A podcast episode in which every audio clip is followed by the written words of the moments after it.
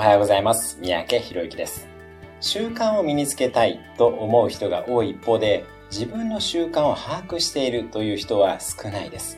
まずは、ご自身が今やっている習慣、そして今後身につけたい習慣を書き出してみてください。カテゴリーや時間帯ごとに分けてみるとやりやすいです。私自身は日々の習慣はいただきますに5秒かけるなどの食事に関する習慣、4時55分に起きるなどの朝の習慣、重要な仕事からやるなどの仕事中の習慣、そしてストレッチをするなどの夜の習慣に分けて書き出しています。